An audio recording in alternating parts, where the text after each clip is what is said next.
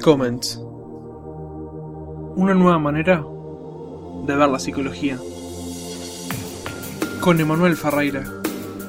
Por más información, arroba Comments en nuestras redes sociales.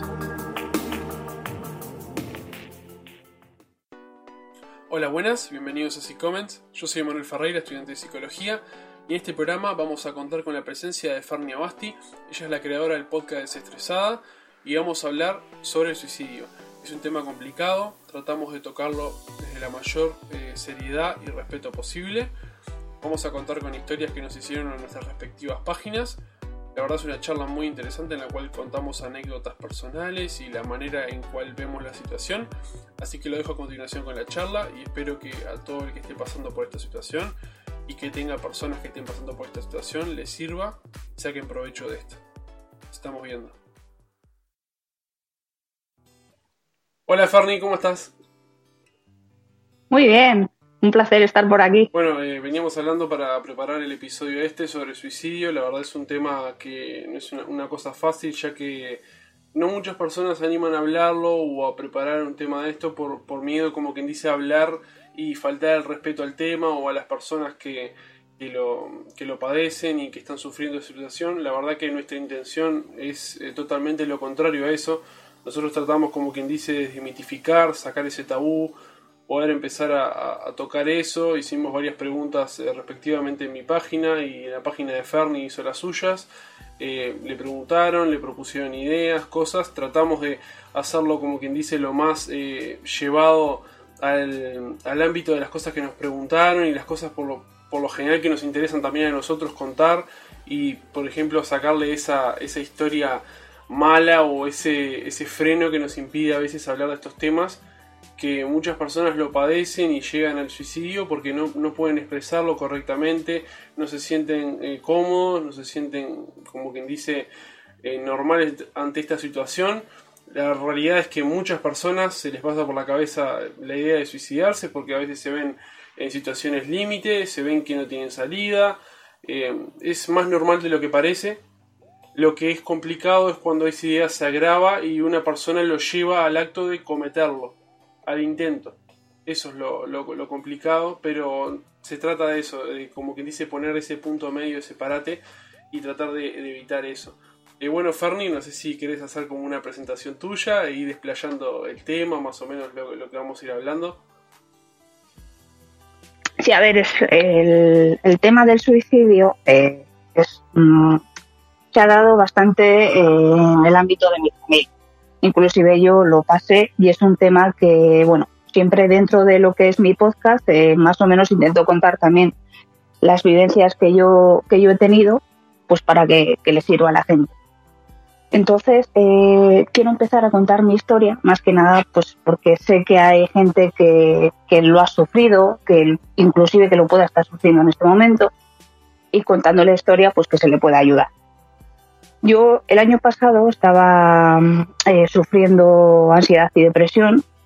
Todo esto a raíz de que yo estaba en una empresa en la que, entre muchas cosas, pues no estaba a gusto, no me sentía bien y aparte eh, se desarrolló en mi tiroides un aumento, lo que me ocasionó que yo tuviera depresión. A todo esto, eh, la única opción que yo veía, aparte de estar con la baja laboral por estar con ansiedad y depresión, era marcharme de ese trabajo. Pero claro, eh, todo esto en mi cabeza, pensándolo a mil por hora, la única opción era esa, marcharme, pero tener otro trabajo, porque lo que a mí hace que me dé ansiedad es mucho el tema económico. La salida que, que yo vi y la salida que fue en el momento me ofrecieron otro trabajo, me pareció excelente y dije, bueno, pues entro, entro a trabajar aquí. ¿Cuál fue, muy, ¿Cuál fue la sorpresa? Que a los días pocos de, que tenía que ingresar allí, llamo por teléfono y me dicen que yo, que finalmente no me voy a incorporar, que no les han dado, eh, en la central no les han dado el visto bueno. Y entonces, claro, yo en esa situación me vi que dije, ostras, me he quedado sin un trabajo y me he quedado sin otro, no voy a tener ingresos. Mi cabeza empezó a mil por hora, eso no lo puedes controlar por más que quieras.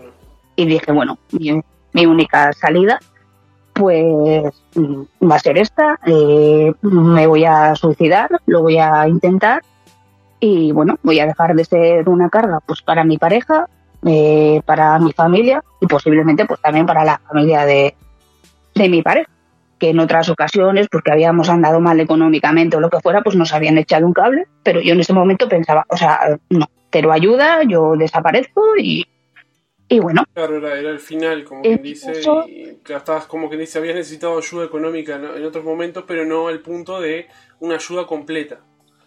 Y sí. Eh, Eso es. yo decía, no tengo para pagar mi alquiler, eh, es que solo me va a dar para un mes, que va a ser de mí el mes siguiente. Bueno, una sarta de cosas que pensaba que... Este caso podemos eh, llevarlo para entender el tema de lo racional. Vos en, en, ese caso pensabas que era lo peor que te podía pasar, ¿no? O pensabas que más eso bajo... Es, eso es. Bueno, vamos a tirar un ejemplo, ¿no?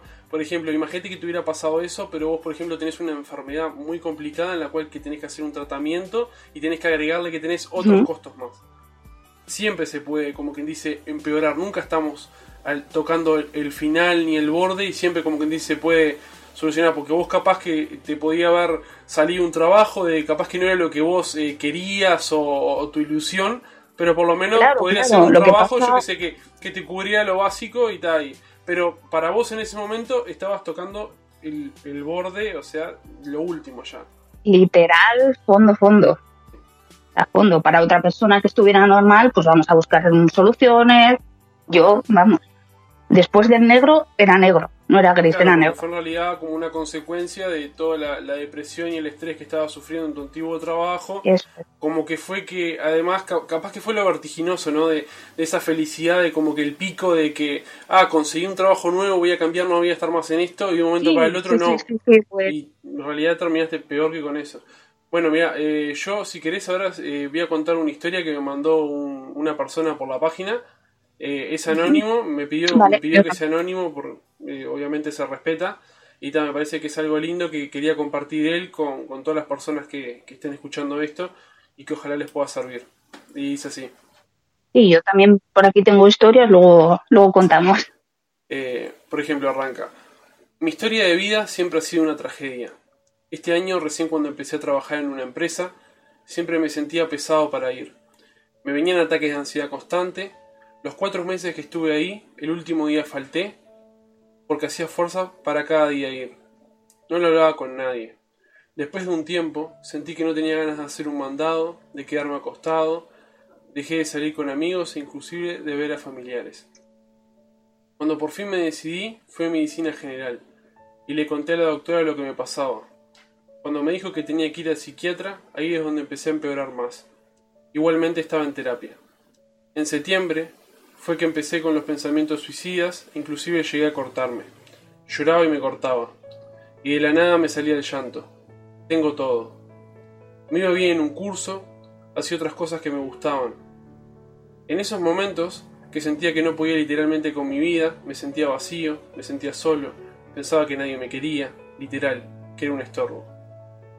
Después que fui a psiquiatra, pude mejorar de a poco, también con ayuda de mi psicólogo Nicolás. Y bueno, un mensaje que les puedo dejar es el siguiente. Nunca jamás pienses que están solos, porque todos los problemas tienen solución. Es buscar ayuda o dejar de ayudarnos. Y a la gente que está alrededor de esa persona con tendencias suicidas, manténgalo vigilado para que no vaya a ser que termine con su vida. Y bueno, espero que les sirva de algo. Soy consciente de que esos pensamientos me estorbaron por un buen tiempo, pero nunca dejé ir al psicólogo o psiquiatra. La verdad que es, una historia, la verdad que bastante, bastante fuerte, que a veces le pasa a muchos. No, no todos llegan al límite de, autolastimarse o, o, llegar al intento de suicidio, pero son cosas que pasan realmente. A veces uno va, está en un trabajo que muchas veces no quiere. Lo que tenemos que ser conscientes, me parece, es que nosotros somos libres de dejar ese trabajo.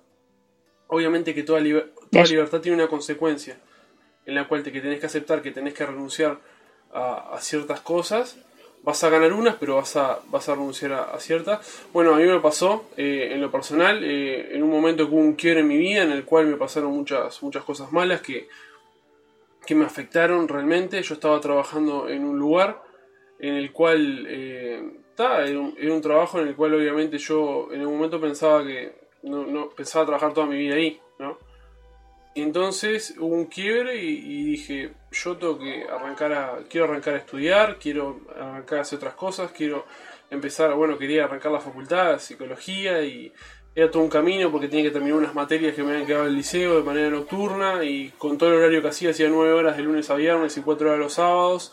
Era un trabajo pesado, una carpintería en la cual estaba cargando pesos constantemente y la verdad que cuando terminaba el horario quedaba liquidado y no que tenía muchas fuerzas para hacer otras cosas. Entonces eh, tuve que decidir, eh, lo hablé mismo con mi jefe, le digo, yo si quiero, quiero progresar y si tengo ese trabajo no lo puedo hacer porque literalmente quiero arrancar a estudiar y quiero cambiar mi vida.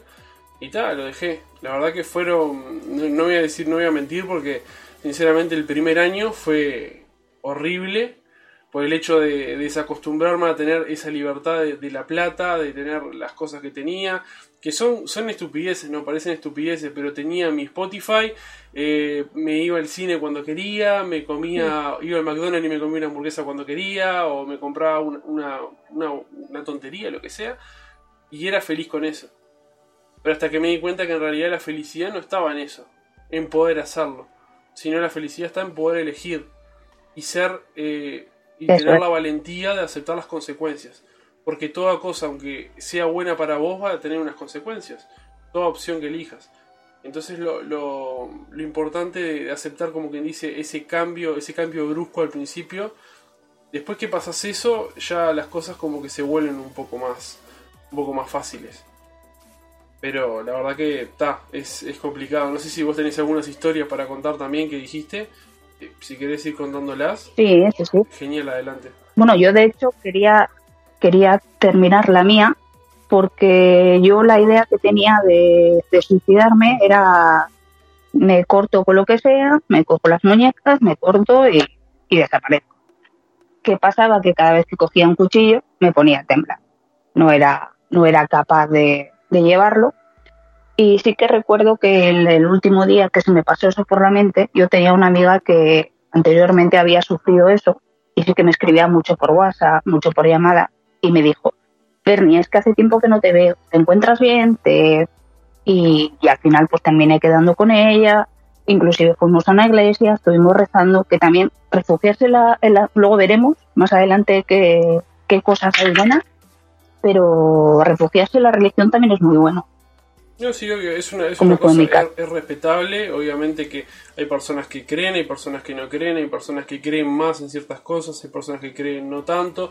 Yo, por ejemplo, hay cosas que creo y cosas que no, obviamente son es todo respetable lo, que puedan pensar las personas, pero principalmente lo que, lo que lo, da la religión a una persona es fe, es esperanza. Eso es lo principal, sea real o no, es otra cosa y esa calma, esa, ese pero, entrega. pero lo que le puede dar fe y esperanza, eso es real. Eso es, es, un proceso en el cual uno se nimetiza con eso, se siente parte de un grupo, no es solamente, no es solamente adorar, sino sentirse parte de algo. Eso es lo que, lo que ayuda mucho. Pues si te parece voy con las historias que, que me han hecho llegar. Sí, dale. La primera historia que tengo por aquí nos cuenta que su vivencia de intento por depresión no ha sido solo una vez. Repetidas ocasiones durante mi vida, desde hace aproximadamente siete años, llegué a tener pensamientos de muerte. Es decir, creer que todo estaría mejor si yo muriera. Y esto no solo en cosas personales, sino también en cuestiones escolares, laborales y hasta familiares. No recuerdo cuándo fue la primera vez que realmente pensé en una idea de suicidio, pero cuando llega esa primera idea ya no es complicado que llegue otra en la siguiente crisis. El 5 de febrero de 2020 tuve mi última crisis hasta ahora y también mi primer intento de suicidio. Si pudiera definir todo lo que sentía en una palabra sería soledad. Soy un joven de casa con muchas amistades y conocidos. No me falta nada, con trabajo, familia, salud y hasta con algunos lujos pero ese sentimiento de soledad me atrapa y me envuelve en la crisis. Me hace sentir que no tengo en quién confiar, con quién hablar de lo que me preocupa y que solo soy una carga o una molestia para los demás. Esa mañana que ocurrió todo, debía ir a hacer mi registro para entrar al curso de la Facultad de Medicina. Era un día un tanto especial. Antes de salir de casa rodeado y sumergido en cosas pendientes y preocupaciones, llegó a mi cabeza la idea de saltar de un puente peatonal.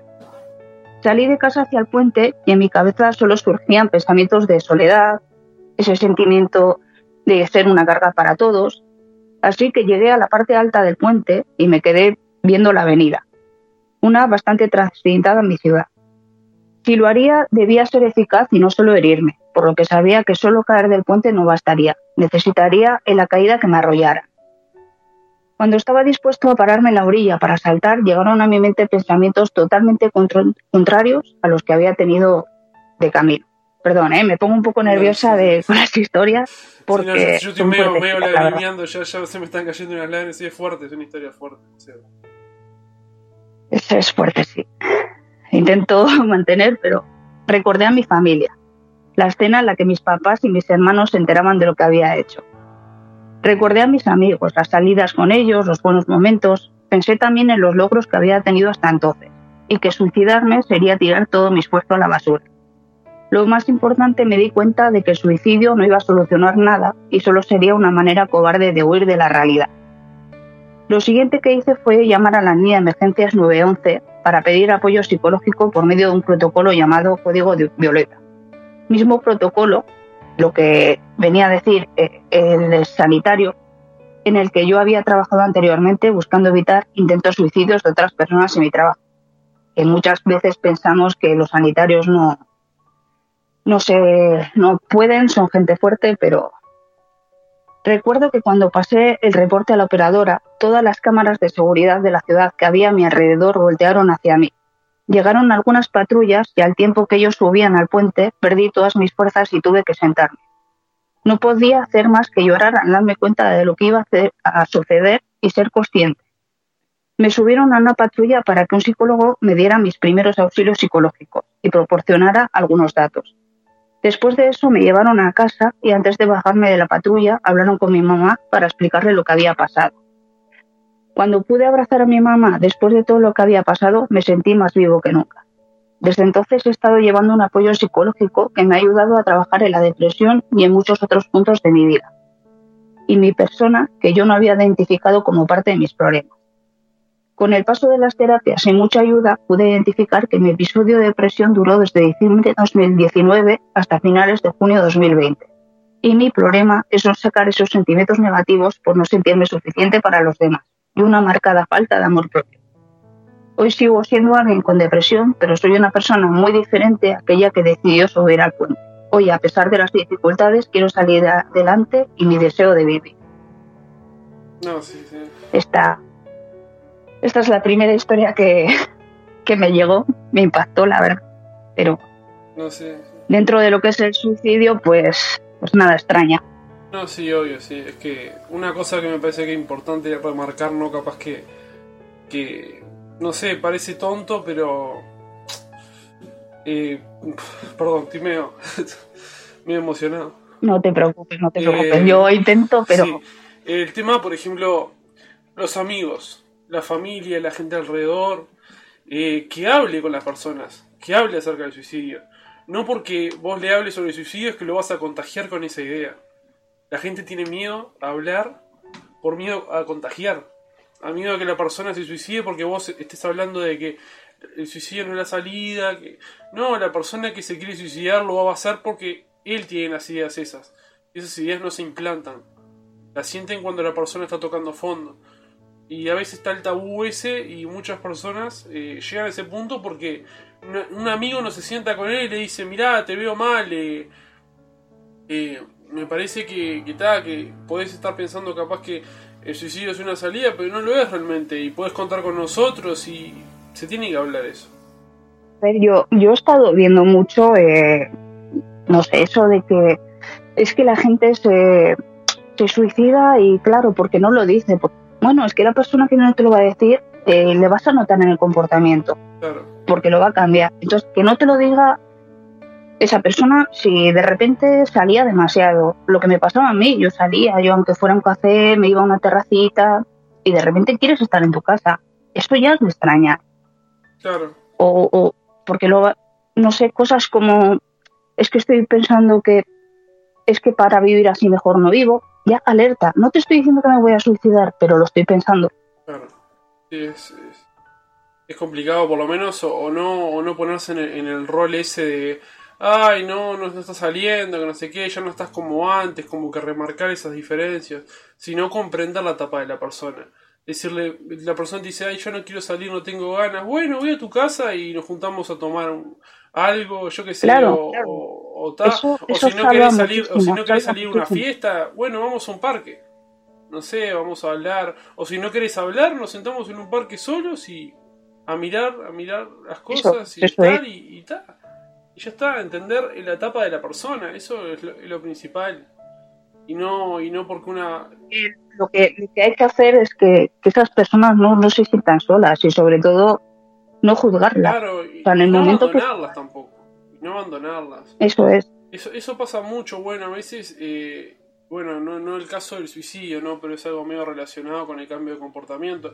A veces hay personas que se ponen en relaciones en las cuales son relaciones abusivas. Y la persona completamente deja de hacer lo que hace, deja de salir, deja de juntarse con sus amigos. Y tenemos, tenemos que entender eso también. O sea, a veces cuando la persona no tiene la posibilidad, porque en realidad a veces no es un impedimento físico que la persona, la pareja lo agarra del brazo o la agarra del brazo lo que sea y, no lo deja salir a la casa, sino un impedimento psicológico y mental que piensan que si va a salir a tal lado va a terminarse la relación y tiene un problema de dependencia. Tenemos que, como quien dice, ir acompañándolo en los espacios que pueda. Yo que sé, capaz que la pareja, por ejemplo, no lo deja salir o no la deja salir al, baile. Está, bueno, vayan a una mm. plaza o vayan a juntarse afuera en la vereda o se sientan en cualquier lado y, y lo hablan pero no, no abandonen a esa persona. Porque muchas veces hay grupos de amigos que un amigo está en depresión y le dice, ay, no sé qué, bueno, se toma muy, muy en común, ah, no seas maricón, dale, salí, vámonos, o vamos, o un amigo que no quiere, que no quiere estar con... Se, se, juzga muchísimo. Un amigo que no quiere, se juzga muchísimo. quiere salir con mujeres, en realidad, porque a veces, o una mujer que no quiere salir con hombres, porque a veces estás pasando por un momento de inseguridad, de, de tristeza y que no te sentís eh, completo y, y como que te animan y medio como que te se burlan de eso. Entonces es como que está, en realidad hay que apoyar, hay que entender. Y pasa que a veces es complicado porque porque no todo el mundo no todo el mundo pasa por eso a veces. Sí, lo que pasa es que, lo perfecto sería que, que todo el mundo estuviéramos bien, que todo el mundo fuéramos felices y en el momento que alguien no está bien, tendemos a, a juzgar. Pues es que tú no quieres salir, es que antes salías mucho, es que ahora no sales nada tendemos a juzgar. Entonces, eh, en estos casos, lo de juzgar, hay que ponerse en la piel del otro, hay que tener empatía. Sí, me parece que es lo mejor. Lo que dices, no te pues ya voy a tu casa, ya vamos a un parque, ya que quiero verte. Es que es tan importante el, el, soltar a una persona que está pasando eso, quiero verte, quiero ver cómo estás. Claro, o sea, no, no, no es porque tenés que salir a tal lado o tal cosa solamente con un quiero verte, con un quiero verte y con un quiero verte y nos quedamos igual callados, eh, sentados juntos y lo que sea, ya, ya con eso alcanza. La verdad que la historia muy, muy fuerte, sinceramente, la verdad que es, es complicado porque a veces uno cuando, bueno, a mí me ha pasado estar en situaciones en las cuales he, llegado al punto de estar ahí y, no, y no poder hacerlo porque, porque es feo, es feo cuando uno llega a ese punto. Pero la verdad que sí, obviamente en esos puntos te pones a pensar en, todo, en tus seres queridos que, están ahí, que vos decís que qué va a ser de, ellos en realidad, porque como quien dice vos estás terminando con algo, pero le estás dejando algo como quien dice complicado para ellos. Yo en mi caso, yo, yo en mi caso, y ya digo, si puedes salvar a alguien y alguien se puede sentir eh, bien con ello, bien con escucharlo. Eh, en mi caso fue lo mismo que me llevó a pensar eso, fue lo que, lo que me salvó. Dije, o sea, mm, es que le voy a hacer una faena a mi pareja, que como yo desaparezca, eh, es que se acabó, es que lo, voy a matar. Me voy a matar yo y le voy a matar a, las demás personas. no, no, no, no, no puede ser no matar literal, pero en realidad matas un pedazo de ellos. Yo es que, por ejemplo, o sea, soy, soy hija única, o sea, mato a mi mamá. Sí, obvio. Aparte que no, no van a... porque claro, yo... Tengas aunque tengas un hermano, aunque tengas un hermano, un pedazo de ella va, va a morir junto contigo, o sea... Las personas que realmente nos quieren, esas personas que realmente le importamos, cuando hacemos eso en realidad estamos matando un pedazo de ellos. Eso es. Y creo que a veces es difícil, ¿no? Porque en esos momentos nadie siente empatía por nosotros, pero nosotros tenemos que llegar a, como quien dice también, pensar en nosotros, pero sentir empatía por las personas que están ahí, que realmente nos quieren. Eso es lo que, lo que importa. Y bueno, yo, por ejemplo, yo soy estudiante de psicología todavía, yo no soy psicólogo y yo en la página tengo una parte que, digo, por ejemplo, si quieren hablar conmigo, yo no, yo no, no aconsejo a nadie, yo solamente le digo las cosas desde mi punto de vista, yo aclaro, yo no soy psicólogo todavía, pero si las, muchas personas me han escrito, bueno, me escribió un chico que es de España, que ha tenido también comportamientos suicidas y todo, y yo he hablado con él mucho, mucho tiempo, ahora parece que está mejor, y he hablado con él y, y lo he ayudado simplemente solamente con estar ahí, escucharlo y decirle lo que me parecía a mí.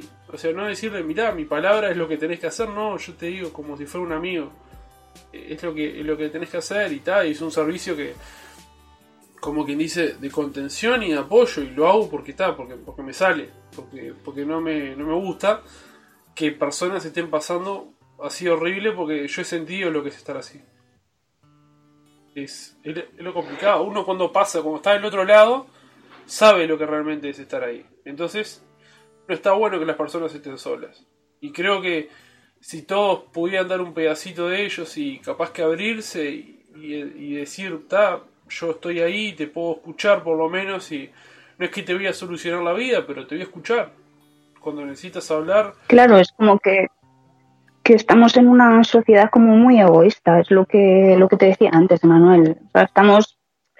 Yo creo que en sí el ser humano está hecho como para la felicidad, ¿no? Siempre vamos buscando la felicidad, cosas que, que nos lleven a la felicidad, pero el que el tener a alguien que pueda estar pasando eso ya es como que, uy, esta persona ya es negativa, mira, está pensando todo esto, ya es negativa, ya me aparto de esta persona, yo voy a seguir mi camino. Y me, y me pasó por el camino, ¿eh? que se apartaron algunas personas. Pues bueno, pues habrá otras que sí que quieran estar, que sí que te quieran apoyar, que te quieran escuchar, porque es muy importante las personas que te quieran escuchar. Sí, obvio, tiene que, siempre tiene que estar ahí alguien que, que te quiera escuchar y que quiera compartir ese, ese momento contigo, o sea, aunque, bueno, en este caso no, estar físicamente ahí, yo estaba, bueno, miles y miles de kilómetros de distancia, pero, pero está, se intentaba escuchar a la persona y, estar ahí, obviamente que yo después veo que comento cosas, es una persona que bueno siempre está y siempre está dándome me gusta las cosas que subo en la página y mandando mensajes y agradecimiento y, eso se, se agradece mucho, sinceramente, es, es buenísimo, o sea, que, las personas, de, poder haber sentido que la, le hiciste sentir mejor por lo menos en un momento. Eso es lo, increíble. Y está, obviamente no todo el mundo está para, para, para, hacer eso, porque es entendible. Porque hay personas que, está, que se sobrepasan ya con su vida, están, están a full y no, no tienen la capacidad de, disociar eso y de, como quien dice, dividirse y ser capaces de ayudar a otro y seguir luchando con su vida. Y es entendible, no es que son malas personas. Pero está, los que consideren que, puedan hacerlo, está bueno que, comiencen a hacerlo. Que comiencen a ayudar a otros de, esa manera. Obviamente que no, no es una cosa que le va a cambiar la vida a las personas, pero capaz que le cambie la vida a una persona. O capaz que le ayuda en un momento complicado. Eso es lo real. Y hablando de, hablando de ayudar, eh, por eso estamos haciendo también este, este programa, porque es una manera de ayudar a esas personas al final sigue siendo un tabú, sigue estando como en la oscuridad, no se habla. Una persona se suicida e inclusive la familia todavía siente vergüenza, siente culpa de que le pregunte la gente, pero ¿qué pasó? No, se mató, se, se accidentó. No, carajo, se suicidó. Se suicidó, ya está. O sea, es que no hay más. Lo mismo que una persona se accidenta, lo mismo que una persona eh, le da un infarto, sea lo que sea, ya está. Claro, mismo. Es que sí, así. Bueno, mismo eso. Eh, también a veces hay muchos casos que son unas conductas. Tienen personas que tienen conductas suicidas más pasivas. En el caso de, tomar mucho, de comer muchas cosas insanas, es una, es una conducta suicida más pasiva, pero es suicida, en fin. La persona se va destruyendo. Una persona alcohólica que toma mucho, en realidad toma porque tiene ciertos problemas. Perdón y va tomando y se va destruyendo poco a poco. no es una cosa de momento como, como tirarse de un puente o, cortarse o, dispararse o lo que sea, pero es una conducta que, va, va matando a poco. Es, y al fin y al cabo no, no sé si no sé qué es peor porque es que es complicado, no sé, es difícil obviamente ver que una persona se te va un día para el otro, pero debe ser complicado ver que una persona cada día se te va un poquito más, un poquito más y un poquito más y un poquito más y no. Pero siempre, siempre dejan algo. O sea, siempre, siempre hay alguna conducta que hace esa persona que te está indicando que no, no es feliz con su vida. Lo que hablabas puede ser que se da al alcohol, puede ser eh, lo que tienen muchos casos en común, ahora tengo otra historia por aquí, la contaré, pero sobre todo ese sentimiento de soledad, que por mucho que tengan un montón de, gente alrededor, al final se sienten solos. Si te sientes solo, te aíslas. Eh, es que hay mil cosas. A mí, por ejemplo, cuando, cuando he estado informándome, que me gusta mucho informarme para, para hacer los, los episodios, lo que comentaba antes, o sea, es que mucha gente es que porque esa persona no, no se ha expresado. Sí, o sea, sí se expresan. Eh, cambia el comportamiento, esa persona puede estar bebiendo, esa persona puede tener más pastillas que nunca en su casa, sea, hay, hay un montón de cosas que te hagan indicar que esa persona no está bien. Sí, son, son señales que en realidad tenés que estar atento. Es, estar atento, es, es yo qué sé, bueno, yo, bueno, no sé, yo soy así naturalmente, yo soy así naturalmente. Yo, por ejemplo, tengo, tengo un amigo que considero que, es uno de mis mejores amigos y, por ejemplo, él era antes mucho de, tomar y hay momentos que tomaba más que, otras veces. Y en vez de como todos que se ponían en esa, ah, fiesta, fiesta, no sé qué, y se ponían en esa, ah, vamos a tomar más porque no sé qué, porque va joda. Y yo me, separaba con él y le decía, vos, mirá que estás, te estás yendo, o sea, estás tomando mal lo que estás tomando, digo, trata de, controlar eso, o sea, por tu bien y tal, el resto de, lo, de la gente que estaba alrededor, ah, sí, genial, dale, dale, invítame, porque él agarró y pagaba la ronda para todos y cuando se ponía en esa, le festejaban todas las cosas que hacía eh, y yo, yo me enojaba, yo me enojaba. Y bueno, se, se lo dije varias veces. Y está, ahora está, está mejor y la verdad que está tomando menos eh, ciertas cosas. A veces está, a veces se le va la, se le va la moto, porque está, se le, se le va la moto y no es una conducta que cambies de un momento para el otro. Pero está, es como que a veces también la gente, como que con, cuando tienes esa malicia, aprovecha esas situaciones también. Eso es, feo. Es feo. Me parece horrible. Me parece de una persona bajísima de que, de que te aproveches que una persona está mal y que se pone, que se pone en pedo y para aprovechar a, chupar de arriba lo que sea. Estás, como quien dice, te estás divirtiendo en el sufrimiento del otro. Entonces está. me parece que hay conductas que también que hay que empezar a, a pensar y decir realmente estoy haciendo bien o estoy haciendo mal o lo que sea, pero está a veces es necesario, yo que sé, capaz que está divino el ambiente, la joda, lo que sea, pero la persona que está ahí la está pasando mal. Y está tomando y está fingiendo, está fingiendo que, la está pasando bien, pero hay que ser un poco más perceptivo. Hay que darse cuenta que una persona que, que le pasó algo fuerte, yo que sé, hace unos días y ahora porque esté tomando y riéndose es porque está bien.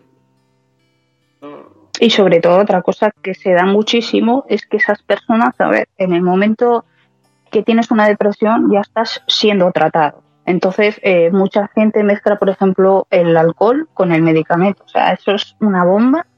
O sea, porque yo, yo lo he tenido alrededor mía. Yo no lo he hecho, la verdad. Pero, o sea, si, si te dan la medicación, se entiende que es que te tomes esa medicación con agua o como mucho con un refresco, pero jamás lo mezclas con alcohol. Eh, bueno, si, si, querés contar la, siguiente historia, como para ir, para ir viendo, para que la gente... Está bueno contar esto, historias, porque me parece que es una, una manera linda de, que la gente vea que no están solos, que hay mucha gente que le pasa y que, que lo pueden hablar, que, no es... algo feo. Bueno, yo la verdad que no sé, yo me estoy quebrando, estoy lloriqueando, estoy moqueando, o sea, se me, se me escucha en, la voz. Obviamente que para mí. Estoy aguantando el tipo, pero. o sea, al principio no fue fácil, no fue fácil, tampoco es fácil ahora ponerme adelante de una cámara y un micrófono y estar así en esta situación y tal, pero soy, soy, es lo que soy. Soy una persona que, lo siente y tal, y creo que, que me parece que esto puede ser lindo y que sea un paso para que las personas se animen a abrirse también que no está malo, que está bueno. a veces eh, con esto podemos ayudar. Ya profundaremos, profundizaremos más en, preguntas y demás, pero quiero terminar un poco esto con la última historia que tengo, que también, como no, pues también es fuerte. Eh, a ver, era 2017 y me encontraba postulando para ingresar a la universidad. En ese entonces no tenía muy claro lo que quería en mi vida. Tenía 18 años y me encontraba en la nada. Por el mes de septiembre conocí a una chica con la que contacté enseguida. A su lado sentía que el mundo se detenía. Después de unas semanas de hablar, la invité a salir y con el paso del tiempo fuimos novios. Parecía que todo iba bien, pero después de nueve meses ella decidió terminar conmigo. Me dijo que no quería estar con alguien que no tenía futuro. Ella ya estaba en la universidad y yo no, así que traté de demostrarle lo contrario. Así que di todo de mí para ingresar. En fin, cuando dieron los resultados de la universidad vi que no había ingresado y entré en una frustración terrible. Había perdido a la mujer que yo creía que era la mujer de mi vida. Y encima no había ingresado a la universidad, de la cual depende mi futuro. Así que mi interior sentía como una guerra se desataba. Así que sin pensarlo subí al séptimo piso del edificio donde vivía. No quería seguir viviendo, quería saltar, quería acabar con todo lo que me pasaba así que subí al borde de la pared para saltar, pero esa guerra que tenía en mi mente al final me dijo, tal vez algo mejor vendrá, si no, ¿para qué nací? Aún no encuentro para lo que fui hecho, y ya quiero acabarlo. Fue entonces que bajé de aquella pared y volví a mi cuarto. En lágrimas me acosté y recapacité. Hoy en día descubrí todo lo que me había preguntado en, aquella ocasión. Me alegra no haber saltado. Sí, obviamente, y eso a veces eh, nosotros pensamos que una persona es el amor de nuestra vida y realmente una persona que el amor de, la, de nuestra vida, o sea, el amor de la vida de uno es una persona que te apoya para convertirte en la mejor versión de, vos mismo. Esa es la persona realmente que, que, te quiere. La persona que te quiere es la que te apoya a que te conviertas en eso, no que te deja porque, porque estás en un proceso como que dice de stand-by.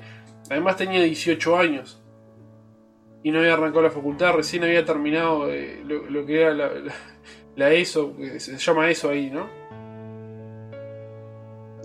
Eh, este chico creo que es de México. Ah, de México, la secundaria. Eh, entonces, es. O sea, no. Yo, por ejemplo, bueno, yo recién en la facultad la arranqué con 24 años. Hace dos años arranqué la facultad. O sea, y estuve estudiando otras cosas y haciendo otras cosas, pero y tal, y por un momento obviamente sentís que a veces eh, sentís que estás perdiendo el tiempo, que, pero no, realmente no estás perdiendo el tiempo porque cuando descubrís lo que te gusta, ahí es realmente cuando como que dice que empieza. Y la vida es larguísima, la vida es larguísima. ¿Cuántos años quedan por delante? O sea, con 18 años, o sea, te queda una vida por delante. Yo a veces me siento grata, yo ahora cumplo 26, ahora fin de año. Pero ta, a veces sentía como que, ah, sí, porque la vida, que me, queda y arranqué tarde. Y, no, y no es tarde. No es tarde porque nunca es tarde para darte cuenta lo que, lo que te gusta realmente. Nunca es tarde para eso. No, inclusive esa gente que está estudiando carreras con 40 porque se han dado cuenta de que quieren volver a estudiar. O sea, es que nunca... facultad de psicología de la que voy tenía un compañero que tenía 86 años. Con 86 años había arrancado la carrera maravilloso, la verdad que esa fuerza, esa fuerza es maravillosa y darte cuenta que, de que podés y que te gusta y que querés hacerlo. El, el, hombre capaz que nunca va, capaz que no, no, no, va a ejercer nunca en su vida o lo que sea, pero es, maravilloso. maravilloso que, que, te motives y que encuentres eso, porque mucha gente hay que, bueno, gente que estudia carreras que realmente no le gustan. ¿Cuántos hay? Está lleno. Eso lo ves en, el caso, bueno, eso lo ves en la, en la, calidad de profesional, por ejemplo, en el caso de los profesionales de la salud, ya sean psicólogos, psiquiatras, médicos.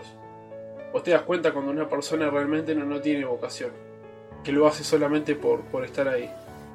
Y eso es triste, porque hay profesiones que se consideran más, eh, como quien dice, de mejor o, mayor nivel o lo que sea, o jerarquía, y, y, lo hacen por eso. Y no, realmente uno tiene que tener un contacto, tiene que tener una relación humana, tiene que tener esa capacidad de, de, manejar la empatía, tiene que tener la capacidad de, por ejemplo, como estamos haciendo nosotros, de, sentir el sufrimiento ajeno pero apenas entra en nosotros sentirlo y largarlo, liberarlo. Y con eso transformarlo en algo que estamos transformando ahora, que es un programa en el cual pretendemos ayudar a las personas que estén pasando por esto. Pero yo después, ahora salgo de acá y sigo con mi vida, tengo que ir a ser mandado para seguir trabajando y haciendo cosas. Y no, no me quedo con eso, con esa idea de, ah, mira, mi vida no, es tan buena y me deprimo me puedo deprimir por otras cosas, me puedo deprimir por otras cosas que puedo tener problemas en mi vida, como tiene todo el mundo, como puedes tener vos, o como tengo yo ahora, y que tal, tenés preocupaciones. Pero no, no me quedo con eso, ¿entendés? Lo, lo transformo. Esa es la idea de lo que tiene que ser un profesional de la salud. Eso es. O sea, tú, por ejemplo, estás haciendo este episodio con lágrimas y yo estoy desde que he empezado con un nudo aquí que no me, no me permite el, el poder dar el 100% como me, me gustaría, pero no por ello significa que, oye, esto se vaya a acabar ya o, por eso hay que, que, luchar, que las cosas salgan, que... Claro. Pueden salir. Obviamente, que se, que se animen y hacerlo. Y bueno, como yo te había dicho, que, bueno, vos por ejemplo me decías que sos una persona más de preparar las cosas antes. Yo soy una persona más de hacerlo improvisado. Bueno, no quería que me contaras nada de esto porque consideraba que iba a ser mejor si lo escuchaba ahora en el momento, haciéndolo en vivo, grabándolo y no haberlo escuchado antes porque no me, no me iba a generar lo mismo, ¿entendés? No me iba a generar el mismo procesamiento que me está generando ahora, algo que ya había, ya había escuchado, ya había procesado. Entonces, eh, es lo que, lo que me parece que lo más lindo que de, hacerlo así. Ah, es, lo que, es lo que está saliendo es lo que nos está saliendo en este momento. Capaz que eh, después Sí, sí, sí, o sea, realmente, realmente tengo que decir que hay cosas que están escritas y están sobre el papel, o sea, ni siquiera se han dicho. Eh, al final está saliendo como está saliendo. Eh, bueno, como para hacerte una de las preguntas ¿no? que, me, que me hicieron, podemos arrancar con esta, que por ejemplo, ¿cómo persuadimos a una persona para que no, no cometa el suicidio? Esta es una pregunta que hizo Eileen a la página de C-Comments. ¿Y qué, te parece a vos? ¿Qué, recomendaciones desde, tu punto de vista eh, tendríamos que hacer? Sobre todo lo que comentaba antes, y por vivencias que he tenido de familiares, eh, que esa persona no, esté sola. Y sobre todo eh, hablarle de, otras cosas, que no se centre en eso que no solo esté centrado en eso. O sea, si hace falta eh, una película, si hace falta que salga a pasear, eh, que esa noche nos quedemos a dormir con esa persona, nos quedamos a dormir, no pasa nada. Sí, y otra cosa me parece muy importante también remarcar, ¿no? Esto es una, una apreciación personal, no es que me baso en nadie, ni, ni es una cosa que esté en un libro, ni nada. Eh, Vos, eh, obviamente, que los psiquiatras te dan medicación porque vos en realidad eh, generás un desequilibrio de sustancias químicas en el cerebro y es necesario cuando no podés producirlas eh, que entren mediante una pastilla o lo que sea, mediante una medicación. Pero vos, porque tomes una pastilla, luego recuperes ese, ese equilibrio químico y tengas esas sustancias normalmente de nuevo funcionando, si vos seguís pensando que tu vida no vale la pena, si seguís pensando que las cosas no van a cambiar, si seguís pensando que nunca vas a poder mejorar, esa pastilla no te va a ayudar, no te va a dar esas ganas de vivir. Eso es lo que me parece a mí. La pastilla te ayuda, es una cosa necesaria porque es un desequilibrio que, se genera a nivel biológico. Es súper necesaria, por algo están los psiquiatras, por algo se estudia muchísimo para eso pero si uno no tiene esa, esa capacidad, esas personas que tengas alrededor que te apoyen, ya sean amigos, familia, pareja, lo que sea. Eh, si no están eso, si no están las ganas de vivir, va a ser muy complicado que, salgas, no porque tomes una pastilla, la pastilla te va a generar ese, ese equilibrio nuevamente y te van a dar ganas de vivir. No, no es así. Me parece que es importante eso que uno porque porque toma unas cosas no tiene que eh, no tiene que seguir trabajando. Ah no ya tomé la pastilla yo en algún momento voy a estar bien. No no, no es una cosa tan tan sencilla. Hay que hay que seguir trabajando y hay que tener e, esa contención. Me parece que es, una, es un mensaje importante porque a veces muchas personas piensan eso.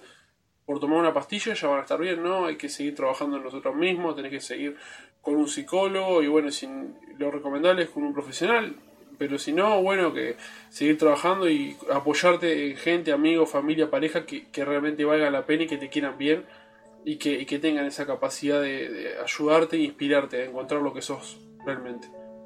Eso me parece como es uno de los puntos, ¿no? No, sé qué, qué, te parece a vos, qué opinás o, si tienes algo para agregar. No, es que la realidad es esa. O sea, enseguida tenemos ansiedad, enseguida tenemos depresión. Lo primero que nos dan es una pastilla y, es un poco como una especie de búscate la vida, ¿sabes? Aunque vayas a terapias, es búscate la vida. Entonces también tienes que hacer un trabajo tú de intentar mejorar, de, de dejarte de tener esos pensamientos, sobre todo de cuidarte. Es que no, no, no puedo estar más de acuerdo contigo.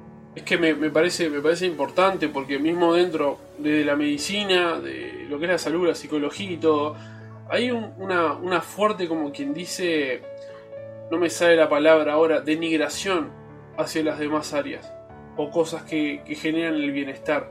Y te dicen, ay no, porque vos si tenés depresión no te vas a, no te vas a curar saliendo a caminar o, o yendo a la naturaleza o, haciendo actividades o lo que yo que sé o meditando, lo que sea. Eh, no, obviamente que no. Y obviamente tampoco te vas a curar solamente tomando una pastilla. Es todo complementario, es todo parte de eso.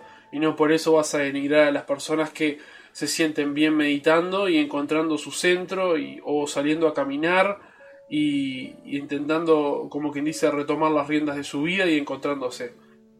Eso, eso se ve mucho y me parece que dentro de unas de las personas que supuestamente son las que tienen más empatía, son las que menos empatía tienen y menos, y menos capacidad de entender que al otro le hace bien eso y que es un complemento en realidad.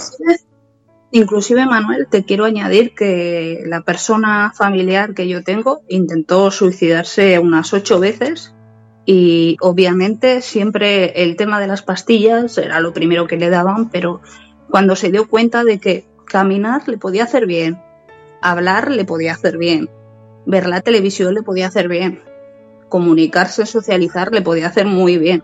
O sea, no todo es una pastilla. Encerrarte, eh, lo que hablábamos, o sea, ya una pastilla y, esa va a ser mi mejora. No, también tienes que... Obviamente, tenés que salir, tenés que, hacer, tenés que hacer actividades, tenés que, tenés que vivir, tenés que conocerte, tenés que descubrirte. En sí, básicamente, bueno, un, un ejemplo muy claro que, por ejemplo, uno cuando realiza una actividad, actividad física, por ejemplo, y se dispara la serotonina. La serotonina es, un, es algo que, es, una, sustancia química que nos da la felicidad, que nos da, la, como que dice, ese impulso que tenemos en la vida. Y es real, bueno, a veces no sé si lo han probado vos o las personas que están escuchando, cuando haces ejercicio a primeras horas de la mañana, después como que dice, al principio como que estás cansado, pero después a lo largo del día como que se dispara algo que te, que te da como más energía de lo que tenés normalmente. Después de que te acostumbras, ¿no? Unos días y eso. Pero es así, obviamente, es hay muchas maneras naturales y cosas naturales para hacer. Obviamente que si vos de manera natural no puedes sustituir esas cosas, porque a veces pasa, que son cosas que está que de manera natural no podés sustituir, tenés que tomar una pastilla. Pero la pastilla por sí sola no te va a ayudar tampoco. Es así, porque vos podés generar ese equilibrio, pero si seguís triste, seguís deprimido, si seguís sin hacer lo que te gusta, sin encontrar lo que sos realmente, la pastilla lo que va a hacer es solamente va a mantener ese equilibrio, te, te va a mantener ahí, quieto, no vas a tener unos picos como quien dice tan altos de o tan bajos de como quien dice depresión, tristeza, pero va a estar ahí, va a estar presente. Entonces es como que me parece correcto decir a la gente que obviamente si tenés una depresión y tenés un desequilibrio químico, no te vas a curar saliendo a caminar o, corriendo o lo que sea, pero sí vas a tener que tomarte una pastilla, pero también vas a tener que salir a caminar, correr o hacer lo que te guste, meditar. Eso me parece que es lo, mejor. No sé eh, si tienes otra pregunta vos que te hayan hecho. Eh, no, porque más o menos los he ido resolviendo. Ah, eh, por ejemplo, a mí me preguntaron otra cosa, me preguntó Victoria, también en la página de Psicomet, el suicidio en la vejez, como para, para hablar cómo, cómo se da, es un tema, me parece que es un tema más normal de lo que, como quien dice, no se habla tanto, pero es muy normal. Eh, por ejemplo, se ve en muchos casos, eh, mayormente em, en países asiáticos como China, eh, Corea, las personas, por ejemplo, que dejan cuando se, jubilan. Porque, como quien dice, en la, cultura oriental es, mucho, mucho trabajo, responsabilidad, están como que siempre en esa línea. Y las personas después cuando se jubilan, se, disparan a la edad esa de jubilación se dispara muchísimo la tasa de suicidios.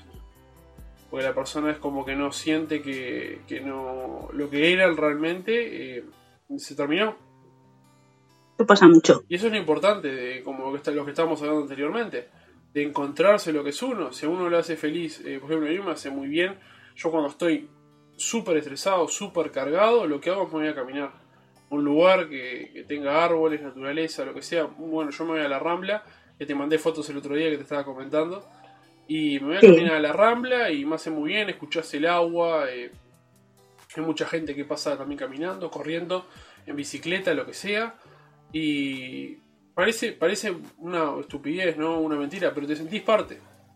Te sentís parte también, te sentís parte de la naturaleza, te sentís parte de esa gente que sale, porque hay mucha gente que realmente sale porque también está mal y porque busca, busca mejorar y busca estar bien de diferentes maneras, puede ser ya sea físicamente, emocionalmente, eh, quiere superar una situación, quiere olvidarse de algo, pero todos buscan mejorar. Y estamos eh, juntos, como quien dice, en ese grupo y en, ese equipo. Somos parte de, esa comunidad. Entonces eh, entenderlo y es lindo también sentirse parte de eso. Y algo parte de algo sano. Eso es lo mejor. Hmm. Lo que pasa que, retomando un poco la pregunta, esa gente que, piensa suicidarse en, la vejez, o sea, es que ya es como que, no se siente válido, como que ya mm, fuera de este mundo, ya hice lo que tenía que hacer y ya me voy. Se siente como una carga. Eso es. Bueno, también pasa que eso pasa mucho también en la relación que, tengas con, con tus hijos o, o, lo que sea, bueno, en el caso de que hayan tenido hijos. Eh, porque a veces está, eh, depende de los hijos, capaz que lo ven, lo hacen sentir a los padres como una carga. También está en el tema de las personas, si los hijos están en pareja, están casados con, una persona que, la otra persona los hace sentir como que a los suegros son como una carga, es complicado. Es, es, más, es más complicado de lo, de lo que parece el tema, ¿no? Pero... En la vejez sí, complicado, porque también el, sentimiento de soledad sí que, mucha gente lo, lo tiene de verdad. Claro, porque además eh, vos, eh, quieras o no, yo que sé, tenés un, lazo fuerte, es, tu hijo, ¿no? O sea, es, es, tu hijo, vos lo criaste, lo viste crecer, y de un momento al otro eh, estás ahí y vos sentís que, te venga a visitar cada tanto, que comparta momentos contigo, lo, lo, sentís como que una pesadez para él, y debe ser horrible. Debe ser horrible haber, como que dice, dado tanto amor, tanta dedicación, tanto cuidado a una persona y luego sentirte que sos una carga para esa persona. Yo qué sé, me parece que, es un tema más profundo de lo que, de lo que podemos hablar nosotros, ¿no? Pero, pero es, complicado, debe ser feo. Tenemos para otro episodio. Sí, sí, obvio. La verdad que este nos ha quedado corto. Bueno, eh, por acá vamos, vamos cerrando, vamos redondeando ya. No sé si querés agregar algo más o querés, eh, como quien dice, acotar algo o dar un pensamiento propio o algún mensaje que quieras decir a la gente? Dejar un poco, ya para matizar un poco y para terminar, que se escucha eh, el falso mito de que hablar de suicidio es fomentarlo. Y es eh, totalmente lo contrario, porque contra más se hable, contra más, entre comillas, naturalidad se le dé, eh, mejor va a ser, porque lo que tiene que sentir esa gente es que no están solos en esos pensamientos, no están solos en esas ideas, porque al final, eh, según los datos que yo estuve viendo, o sea, es como 800.000 personas al año que se suicidan, o sea, es, es una brutalidad. Entonces, no están solos, eh, que sobre todo busquen ayuda, que lo exterioricen, que lo hablen eh, y sobre todo que como sociedad queda una larga lucha de que este tema deje de estar tanto en la sombra. Sí, es lo, principal que se puede decirlo y lo básico, como para que entiendan y que entiendan que ninguna actividad es, peor que otra, no ninguna actividad merece que, denigre a otra, cada uno puede ir probando lo que le pueda hacer bien, a algunos le puede hacer bien una cosa, a algunos le puede hacer bien otra. Nada está mal si a uno lo hace bien. Eso es lo que tenemos que entenderlo. Nada está mal si a uno lo hace bien. Obviamente que tal, si no hay que actividad que daña a otro directamente o lo que sea, pero digo, me refiero al hecho de que si ustedes quieren meditar, o si ustedes quieren eh, ir a la iglesia, o si ustedes quieren salir a correr, si ustedes quieren hacer ejercicio, si ustedes les hace bien eso, perfecto, no se preocupen por eso, que siempre van a encontrar a alguien que los apoye y que entienda realmente que a uno lo que le hace bien y lo hace sentir como quien dice correctamente, está bien, está perfecto y es lo mejor que pueden hacer. Así que bueno, la verdad que agradecerte, capaz que más adelante, si la gente le gustó y eso depende de lo que opine, capaz que hacemos otro episodio hablando sobre un tema más específico o, lo que sea, pero estuvo buenísimo la verdad y me, estuvo lindo compartirlo, así que nada más que agradecerte. Hiciste muchísimas gracias, Fanny. Gracias a ti por haberme acogido en tu espacio y por permitir hablar de este tema que aparte luego lo planteé yo porque creía que, sería valioso que saliera la luz y que un podcast eh, se atreviera a hablar de ello. Muy pocos lo hacen. Y te agradezco porque me he sentido como en casa y, te he sentido muy cercano, aunque estamos a kilómetros de distancia. Sí, no, kilómetros no, miles creo, pero muchos más, pero no, la verdad está, está bueno tener esa, esa conexión de a pesar de estar eh, distanciados, lo que sea, la verdad que compartir eso está, está muy bueno haber encontrado y haber hablado contigo. Bueno, está, para hacer este programa, eh, no es mentira, pero hace cuántos meses estamos para hacer este programa. Desde la primera vez que hablamos y planteamos hacer un programa. Como, yo creo que cuatro o cinco meses más o menos, ¿no? Sí, sí, sí, sí, sí, porque aparte se me dio se me dio una, circunstancia un poco difícil y, es que era imposible sacar tiempo, imposible. pero bueno, al final salió y la verdad que yo por, el momento estoy contento con lo, con lo, que salió, así que... Dice que lo bueno se hace de esperar, así que, que esperamos que haya sido bueno. Bueno, nos estamos viendo, eh, Farni, un beso grande. Un beso, un abrazo. Hasta luego, chao. Chao.